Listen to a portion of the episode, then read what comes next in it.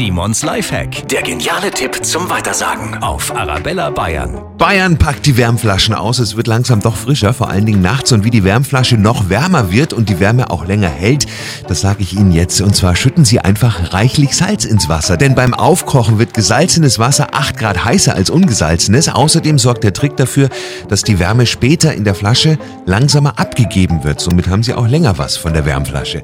Simons Lifehack, jede Woche gibt's neun. Auch immer noch mal zum Nachhören auf arabellabayern.de und in der Arabella Bayern App.